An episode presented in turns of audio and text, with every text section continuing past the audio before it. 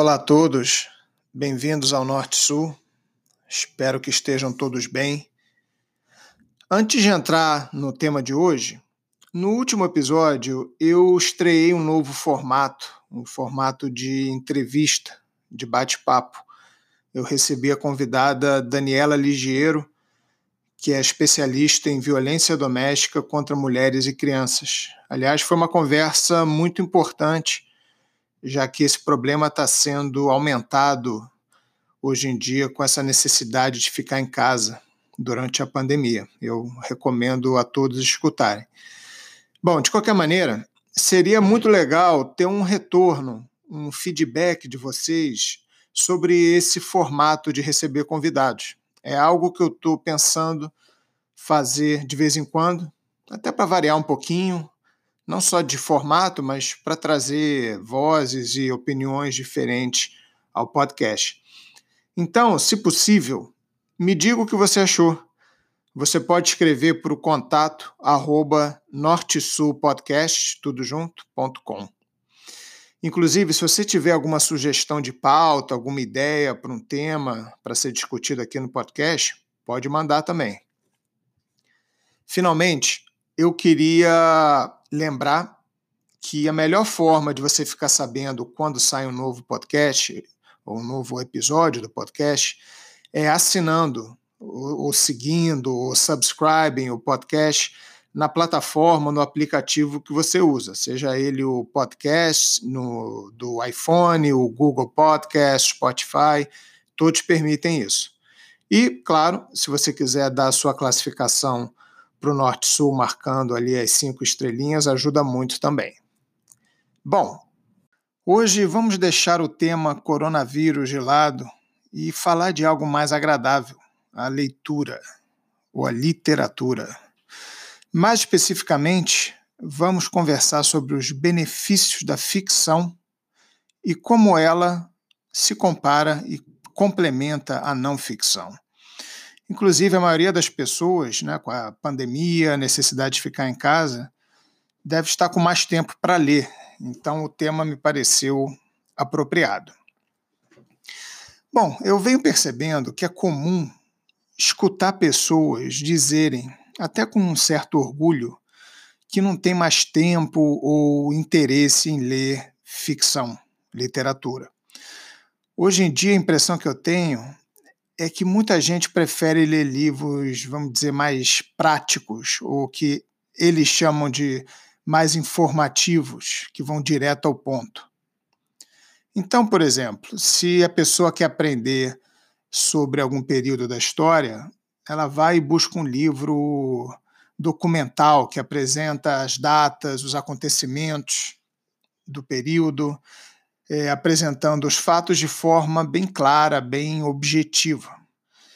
E se você quer entender, por exemplo, sobre a economia de um país, você vai ler livros técnicos sobre o tema, talvez um livro do, do Joseph Stiglitz, do Paul Krugman, assim por diante. Se você quer aprender sobre o comportamento humano, aí tem os livros do Malcolm Gladwell e vários outros se você quer melhorar a sua postura diante da vida, você compra livros de autoajuda, questões de relacionamento, você pega aí o último lançamento da especialista doutora fulana de tal. Esse parece ser, ou essa parece ser, a postura de muita gente. A questão, e que eu acho que as pessoas não percebem, é que as nuances da vida, as entrelinhas mesmo, são capturadas pela ficção, pela literatura. Em qualquer dos temas que eu mencionei anteriormente, e, e muitos outros, se não todos, as questões são sempre mais complexas, mais multidimensionais do que elas parecem quando relatadas de forma objetiva e documental. Um bom exemplo é a história. Por exemplo, eu sempre gostei de ler livros documentais, né, não ficção, sobre a Guerra Civil Espanhola e a Segunda Guerra Mundial. E lendo esses livros, obviamente, eu aprendi bastante sobre a cronologia dos fatos, as principais batalhas, os números, os líderes e assim por diante. Mas eu sinto que eu só comecei a entender minimamente essas guerras e os seus efeitos sobre as pessoas, né? sobre as relações entre as pessoas, sobre o, o, o, psicológico das pessoas.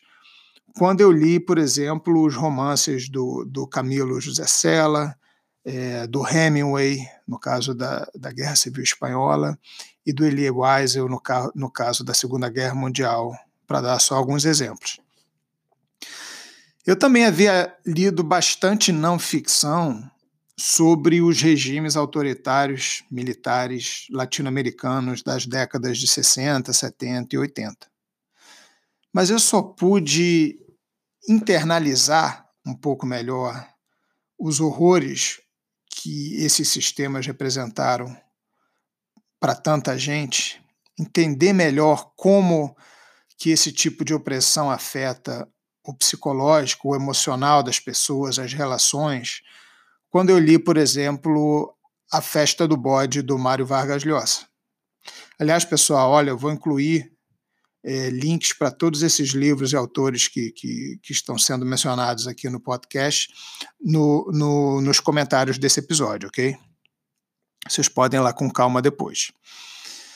O meu ponto é que a literatura, a ficção, tem um enorme poder transformador, tanto interno, pessoal, quanto externo, social. Por exemplo, a Ayn Rand, escritora, criou uma nova corrente de conservadorismo econômico através dos seus personagens, por exemplo, no livro A Nascente, ou The Fountainhead. O George Orwell nos faz pensar até hoje sobre a nossa relação com o Estado e quem nos controla. Quem leu 1984 conhece o Big Brother, né? Big Brother é algo que até hoje as pessoas falam. O Jean-Paul Sartre nos ensinou a questionar e a buscar entender a nossa essência. O Gabriel Garcia Marques, através de livros como Cem Anos de Solidão, nos ensinou a, a misturar sonho com realidade. A Clarice Lispector se tornou uma, uma companheira dos angustiados. O Charles Bukowski nos coloca dentro do sofrimento de um boêmio amargurado, alcoólatra. O Miyakoto nos oferece novas lentes para enxergar a vida. O romance ele é mais flexível que a não ficção. Ele desenvolve o jogo de cintura do leitor. Ele nos permite navegar pelo lado mais pessoal, mais íntimo dos acontecimentos, aumentando a nossa percepção. Ao invés de simplesmente apresentar fatos ou opiniões ou dados, estatísticas, Através de histórias e personagens, a ficção nos dá os elementos que nós precisamos para entender uma época, uma, uma questão, uma realidade. Obviamente, daí, o que cada um faz com esses elementos ou, ou essas ferramentas cabe a cada um. Inclusive, a mesma pessoa pode ler um romance mais de uma vez e interpretá-lo de maneira diferente, dependendo do momento que vive, da idade, da condição, etc. A ficção, portanto, ela é dinâmica, ela evolui junto com o leitor. Agora, não me entendam mal, eu adoro não ficção, estou sempre lendo uma ou mais, e na realidade, nesse momento da minha vida, até mais do que ficção. No entanto, para ter uma visão mais profunda e mais visceral de certos assuntos, sempre que possível, eu tento complementar um, uma não ficção com um romance, com a literatura. Uma vez eu escutei uma frase muito interessante. Aliás, eu não conheço o autor. Se alguém, se algum de vocês souber é, quem é o autor dessa frase, por favor, deixe um comentário ou manda um e-mail para a gente. No fim do episódio, eu sempre deixo os meus contatos. Mas a frase diz o seguinte: se você quer aprender sobre a história dos Correios, a melhor forma é lendo sobre a história de uma carta. Bom, eu vou ficar por aqui. Espero que vocês aproveitem esse momento difícil para, além de muito Netflix, vocês lerem mais também. Continuem em casa, fiquem bem. Um grande abraço e até a próxima. Se você gosta desse podcast, existem três formas de você ajudar. Primeiro, assinando ou seguindo o podcast na plataforma de sua preferência, seja ela iTunes, Podcast, Spotify, etc. Assim também você fica sabendo automaticamente quando tem um novo episódio. Segundo, dando sua classificação ali até cinco estrelinhas ou resenha para o podcast. Finalmente, compartilhando com amigos, famílias e nas suas redes sociais. Muito obrigado.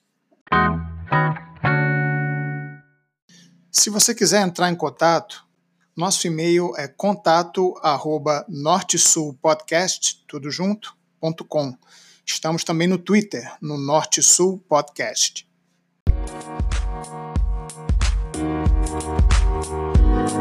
Thank